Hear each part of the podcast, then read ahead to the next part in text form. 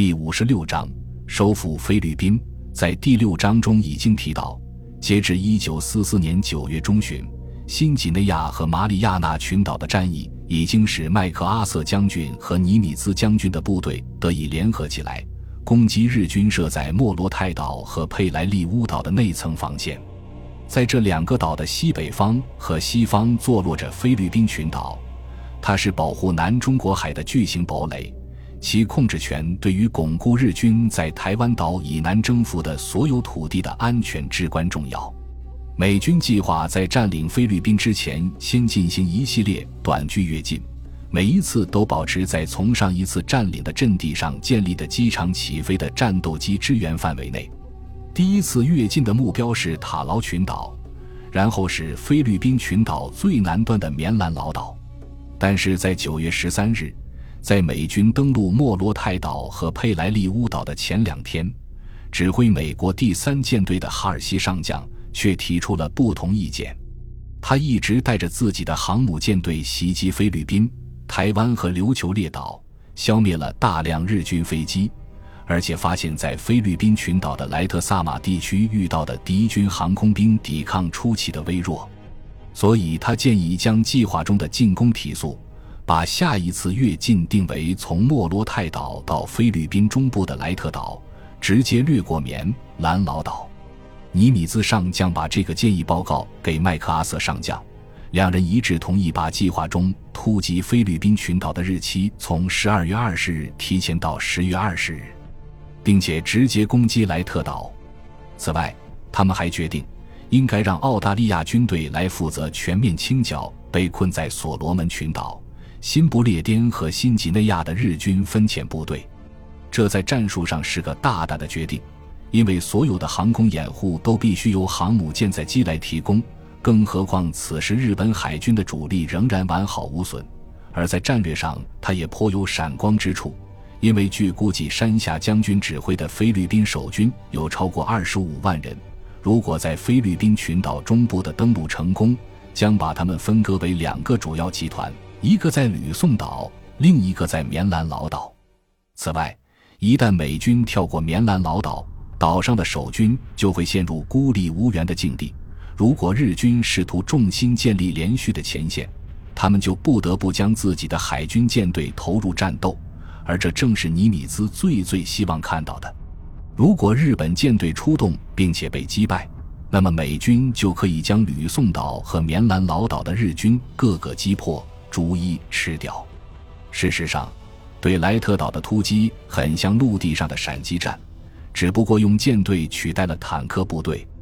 为了扫清前进路上的障碍，在十月十日，美军航母舰载机对冲绳岛和台湾岛上的机场发动了大规模空袭，因为这两个岛屿是连接日本和菲律宾的主要环节。接着，在十三日到十五日。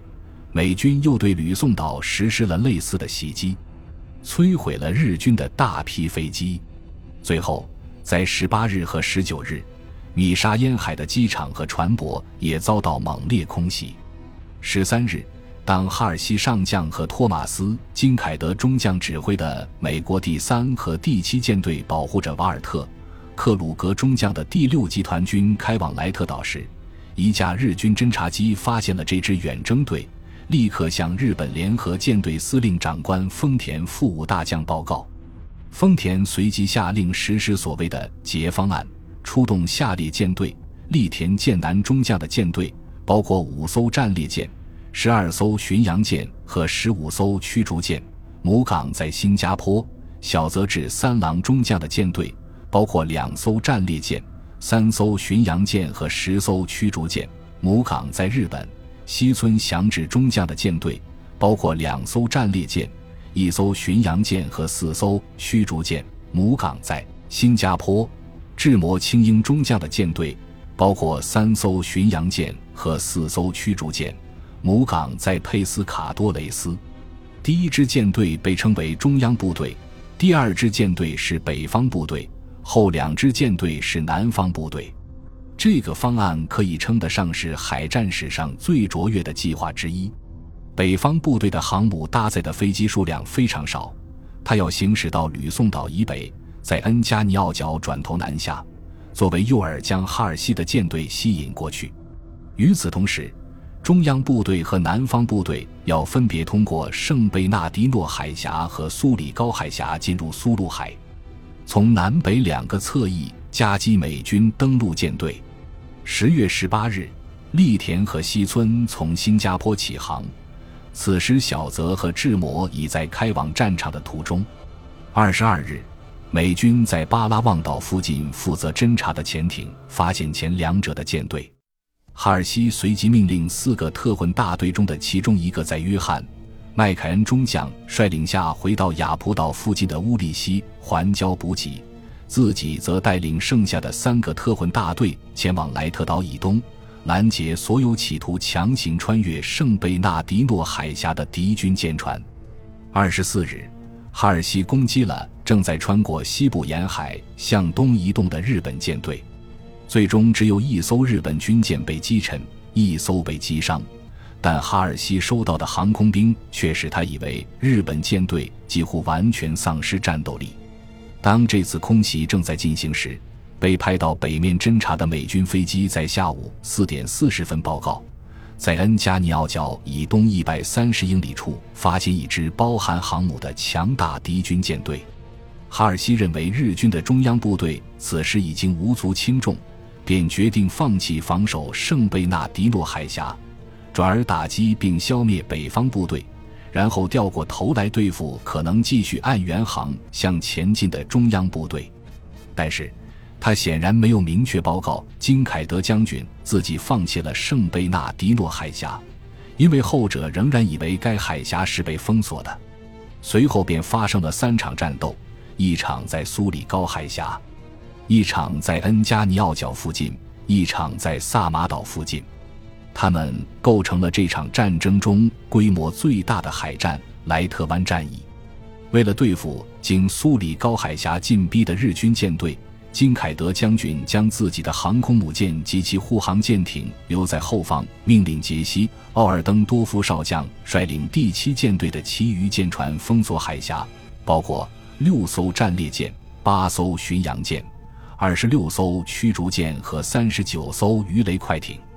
为了有效封锁，奥尔登多夫把后两种舰艇部署在海峡最窄处，而将战列舰和巡洋舰靠后部署。二十四日午夜时分，美军发现了西村的舰队，并于二十五日凌晨两点三十分对他实施了一系列的鱼雷攻击。凌晨三点，主要战斗打响，半小时后。在日军进入海峡二十多英里后，被一道由十六英寸、八英寸和六英寸炮射出的火墙消灭，只有一艘驱逐舰“石宇号”逃脱。智摩将军的舰队随后出现，进行了一次没有战果的鱼雷攻击后，掉头南下。苏里高之战进行时，美国第三舰队正在北上。在二十五日上午八点二十五分。哈尔西将军收到金凯德发来的急电，声称日军的战列舰正在莱特湾东北方轰击他的航母。此后电报接二连三传来，但是哈尔西仅仅召回了麦凯恩的特混大队，自己仍然保持航向，直到上午十一点十五分。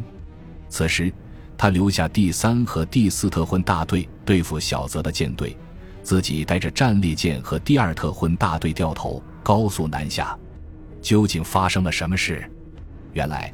栗田将军发现圣贝纳迪诺海峡无人防守，便在二十四日夜至二十五日晨穿过了这条海峡。接着，他掉头南下，在早晨六点五十三分对金凯德的航母发动突袭。这次攻击完全出乎金凯德的意料。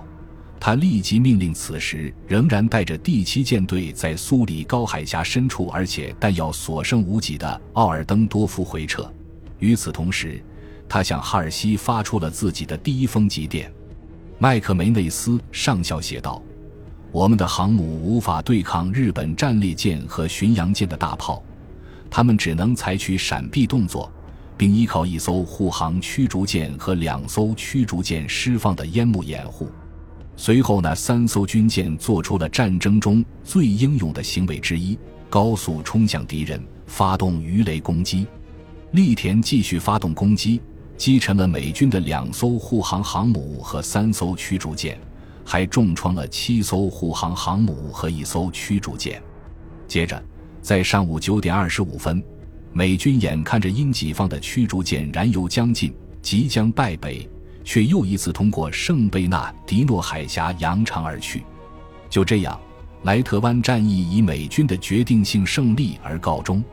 日本海军此后再也没有以大规模的舰队投入战斗。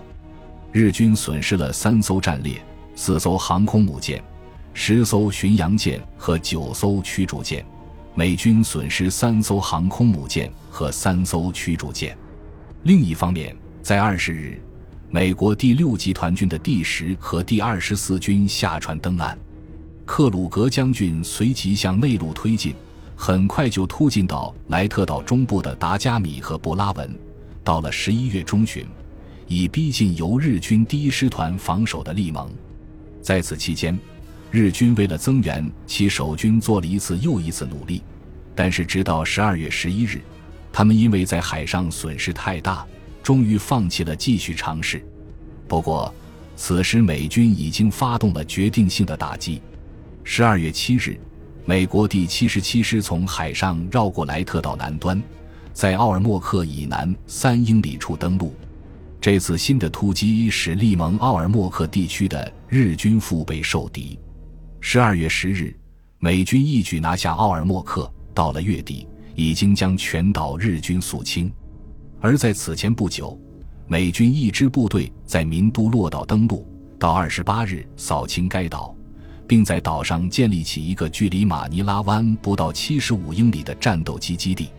莱特岛上的战役刚一停止，美军就从林加岩湾发起了新的突击，此次目标是收复吕宋岛。一月初，此时下辖第一军和第十四军的美国第六集团军乘坐八百五十艘舰船，悄悄穿过苏里高海峡，进入棉兰老海和苏禄海，然后转头北上。美军采取了各种措施来防止日军判明这次新登陆行动的目的地。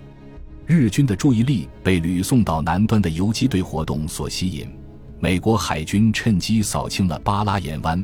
巴达彦湾和塔亚巴斯湾的水雷，让运输船接近各自的滩头。美军还在周边地区实施了假的伞降行动。九日，登陆行动在未遭到敌航空兵抵抗的情况下实施。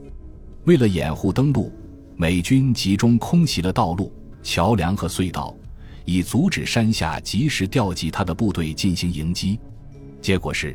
陆地上的日军在游击队和空袭的骚扰下，乱哄哄地开往北方、东北方和西方，在道路上因为交通堵塞而动弹不得，渐渐地失去了他们本来可能击退登陆部队的机会。到了九日入夜时，美军已有六万八千人上岸，并建立了长十五英里、纵深超过三英里的滩头阵地。此时。山下能够立即调遣的是马尼拉地区的第十和第一百零五师团，以及巴丹半岛北部克拉克机场的第二师团。在措手不及的情况下，他不得不将部队逐次投入战斗。结果到了十五日，美国第六集团军的先头部队已经在快速推进。因为美军的左翼此时严重暴露，所以麦克阿瑟将军把自己最强的部队。部署到罗萨里奥和乌达内塔方向，其他部队在其掩护下越过阿格诺河，直捣马尼拉。部队一直前进到克拉克机场附近，都没有遭遇多少抵抗。与此同时，左翼发生了激烈的战斗，但是在二十日，日军的抵抗开始变弱。五天后，吕宋岛上主要的航空基地克拉克机场，连同其周边的五个机场及安赫莱斯镇。都落入了美军手中。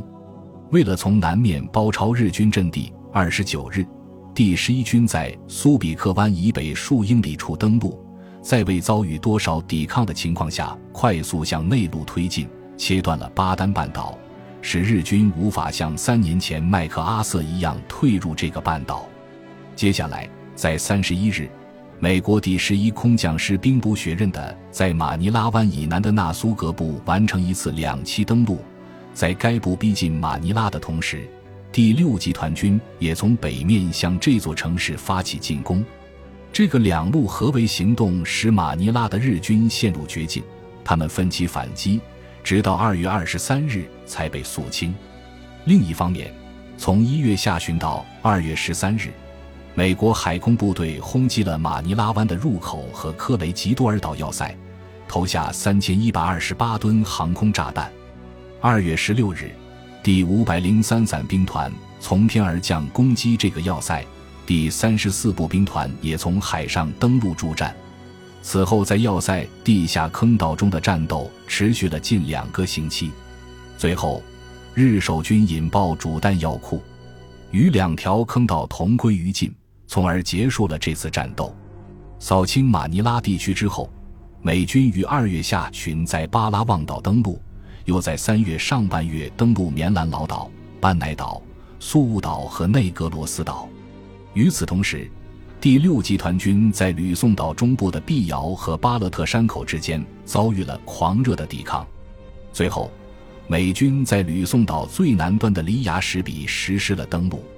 此后的战斗与正规战相去甚远，直到七月会战才宣告结束。美军为收复菲律宾付出的代价是共有六万零六百二十八人阵亡、负伤和失踪。而日军有三十一万七千人死亡，七千二百三十六人被俘。这次会战不仅为突击日本本土诸岛扫清了道路，也彻底耗尽了日本的资源，摧毁了日军继续抵抗的希望。日军在这场会战中损失了九千多架飞机以及超过一半的军舰，它的工业和交通由于封锁而难以运转，并且在空袭下逐渐崩溃。因为缺少船舶、煤炭、石油、钢铁和其他原材料供应已被切断，而各大城市正在逐渐化为灰烬。在缅甸，蒙巴顿将军正在准备登陆马来亚；在中国，蒋介石已经发动了攻势。四月，苏联宣布终止四年前与他签订的中立条约。尽管如此，日军还是决心死战到底，在无条件投降面前。不可能有投降和体面的生存，因此，他们就像麦克白一样狂呼，敲响警钟，